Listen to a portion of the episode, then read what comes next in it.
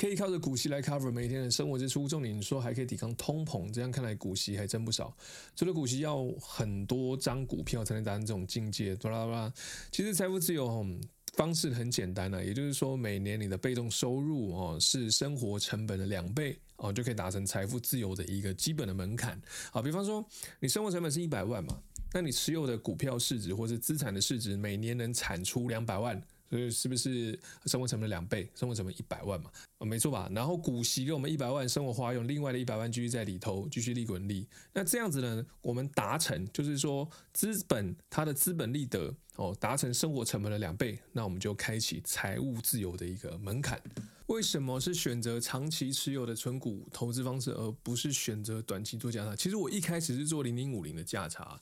然后我会发现，哦，在这种进进出出，我其实赚很少。怎么说？比方说八十块买进，哦，九十块卖出，我们是不是赚十块钱？啊，赚十块了，那九十五买回来，你会发现，哎，白忙一场，你根本没有赚到这个完整的市场报酬嘛。而且这时候我们回补的时候，营业员会打电话过来说什么？呃，通知你要补钱哦，有没有？因为你八十块买嘛，涨到九十块，我是卖掉。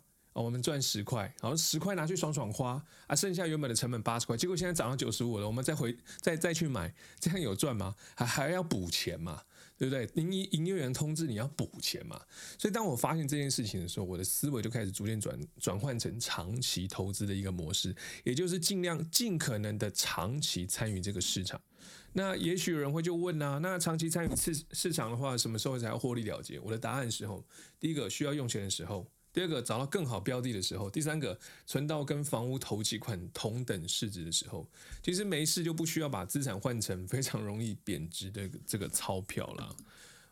那为什么不是选择存 ETF 呢？不是能更全方位的投资吗？其实 ETF 的系列我一直都有在布局啊，大盘指数啊。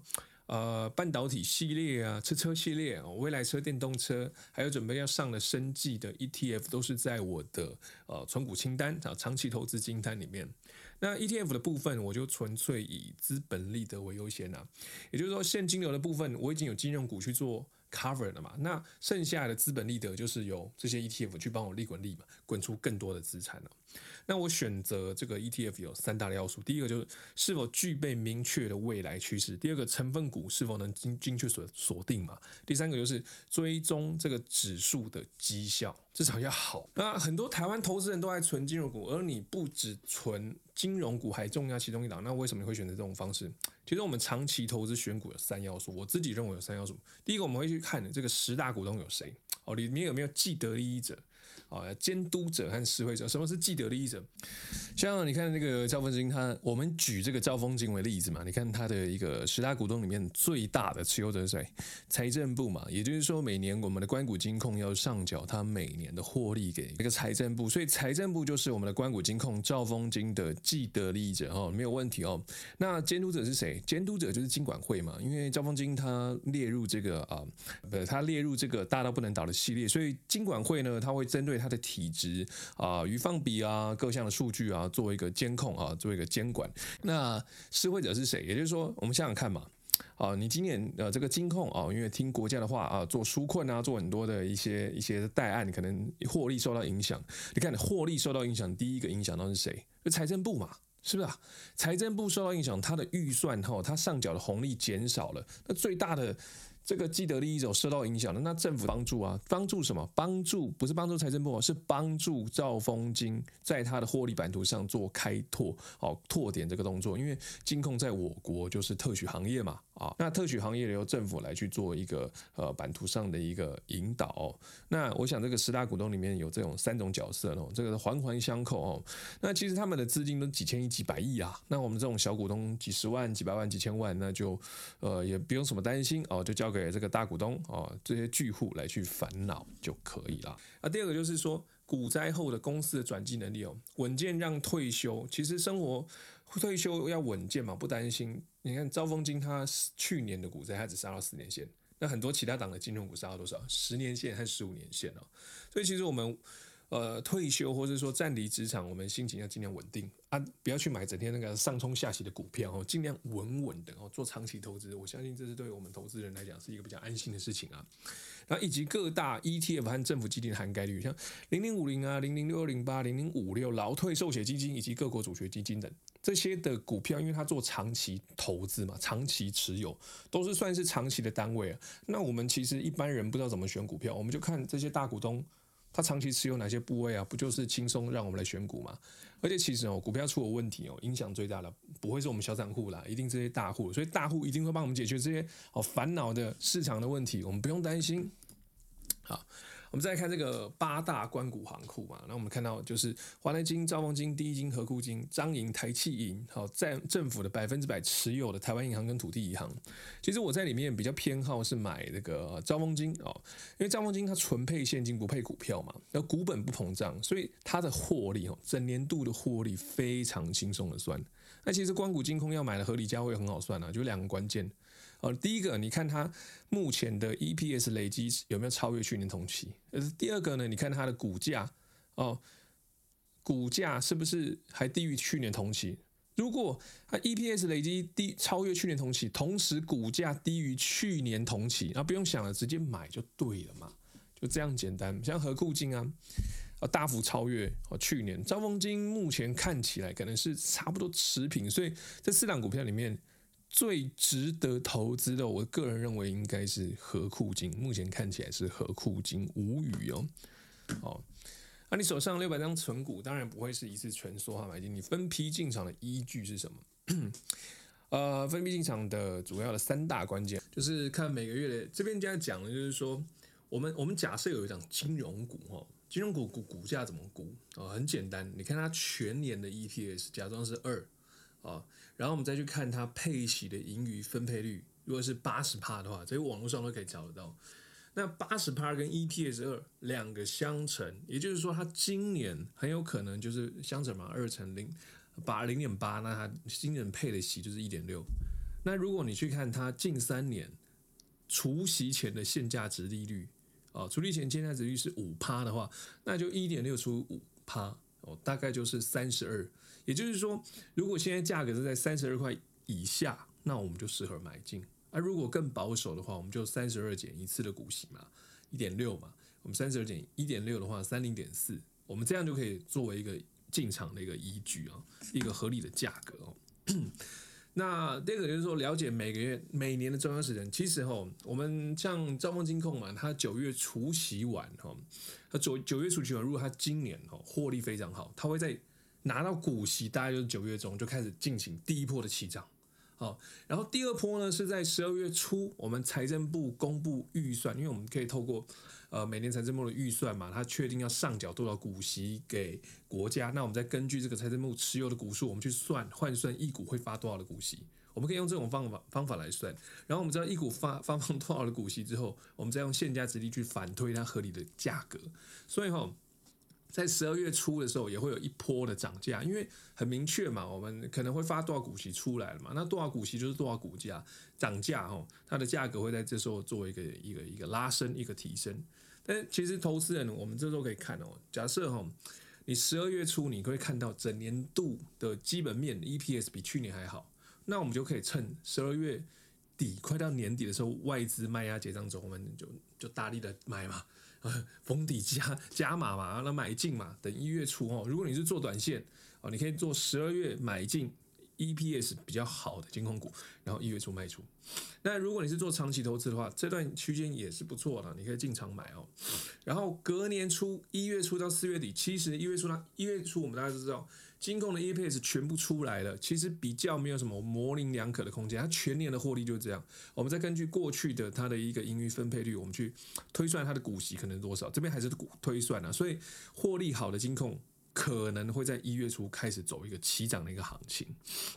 哦，那四月底的话，四月底其实就是大部分董事会公布啦，啊，公布董事会公布股息多少，就模拟没有没有模糊空间嘛，是多少它就配多少。我们再根据，比方说你配一点五，呃呃，我们再除以现价值利率一点六，现价值利率可能就是三十二，它就没有模糊空间了。所以这时候股价会来到一个最后最后的一个叫做什么填息的行情，四月底没有模糊空间了嘛，它直接到七呃八月准备要除息了。我们经常买点，最主要是买到什么？我们除息后嘛，如果你今年是刚进场的一个新人，我们除息后买哦，就八月中我们可以买到什么时候？买到年底哦，就睡觉了，买完就睡觉了，隔年就是笑看它整个行情。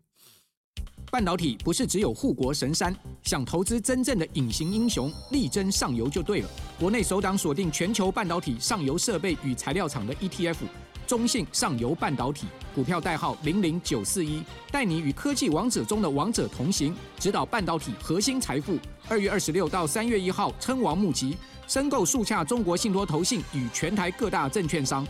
投资一定有风险，基金投资有赚有赔，申购前应详阅公开说明书。买到年底哦，就睡觉了，买完就睡觉了，隔年就是笑看它整个行情。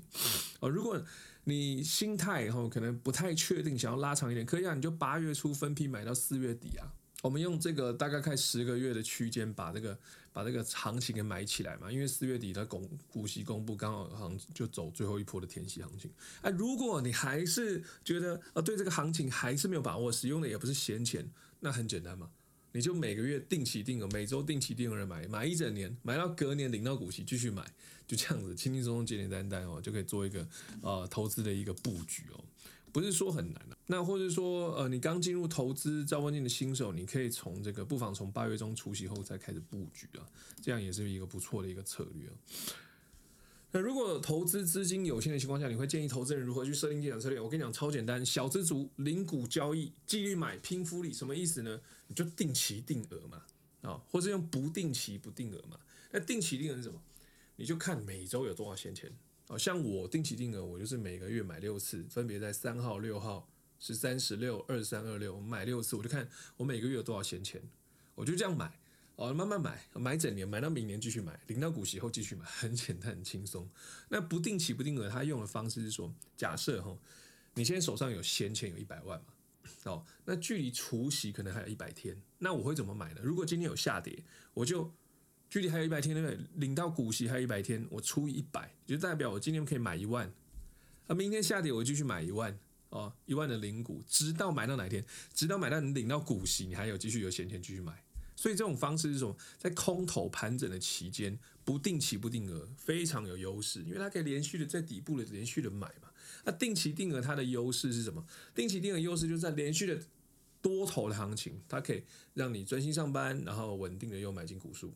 哦，就这么简单，就两套嘛，所以我资金就准备两套，一套是不定期不定额，一套是定期定额的两套的处理方式，一个擅长买空头，哦，一个擅长买多头，哦，很简单啊。那有人都说那个零股的问题，零股手续费会不会比较贵？我跟你讲，真的不会比较贵哦。小资族真的不建议硬挤出一整张来去做买进哦，闲钱买零股也是非常恰当的方式嘛，千万不要嫌这个手续费比较贵哦。像去年兆丰金。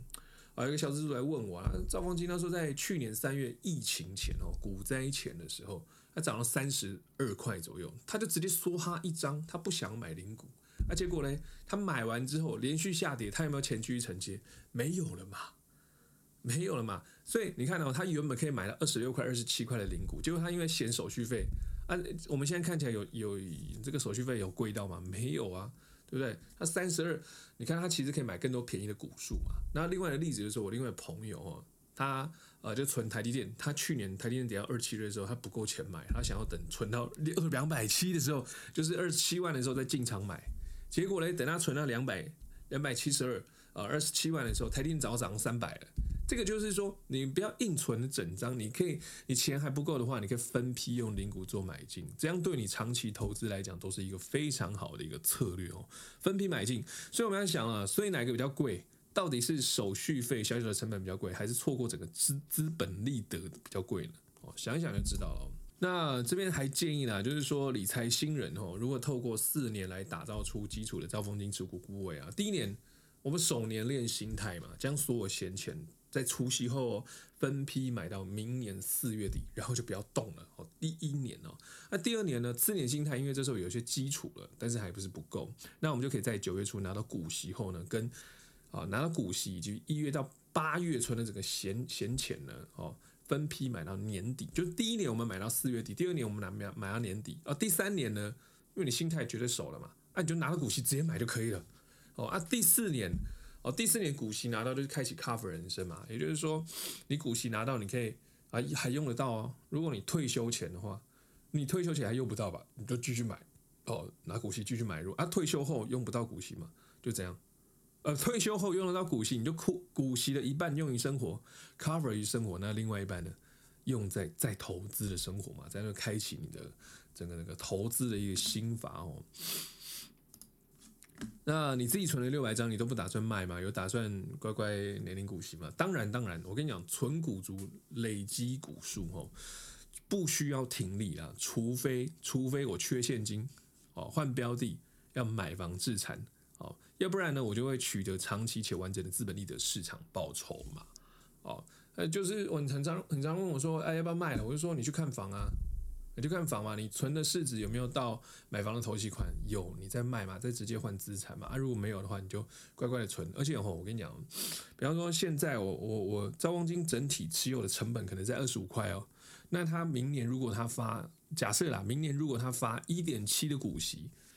哦，我们来除除看啊，除除看，呃，一点七的股息除以，如果我个人成本是二十五块的话，那我个人持有的殖利率就是大概在六点八趴的左右，哎，所以我们持有一档哦好的公司，已经收好的公司，它股息越给越多，我们其实长期持有的成本殖利率会提升的哦，这对于我们长期投资者来讲说是一个非常棒的一个方式哦。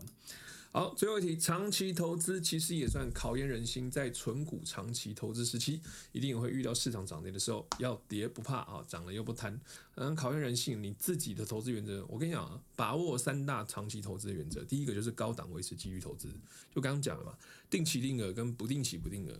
我不管股价，我不管 K D 啊，它有闲钱我就买嘛，我就持续买，因为好的资产在这个呃，在这个成熟的经济体哦，它会越来越贵。这是显而易见吧？啊，那第二个恐慌时勇敢大力加码，这时候不定期不定额就拿出来。我同时能做好那个资金控管，然后逢逢底布局的时候，我能够买进哦，加大我的股数。那为什么加大股数？因为啊，我今年买了闲钱，它股价下跌，我当然能买的相对的买的股数就会比较多嘛。啊，第三个最轻松了，我跟你讲，用股息买股产生复利。呃，常讲有三轻松嘛，第一个恐慌买股轻轻松啊，闲钱买股轻松啊，再再来是什么啊？股息买股最轻松嘛，这样就可以达成我们的 cover 人生喽。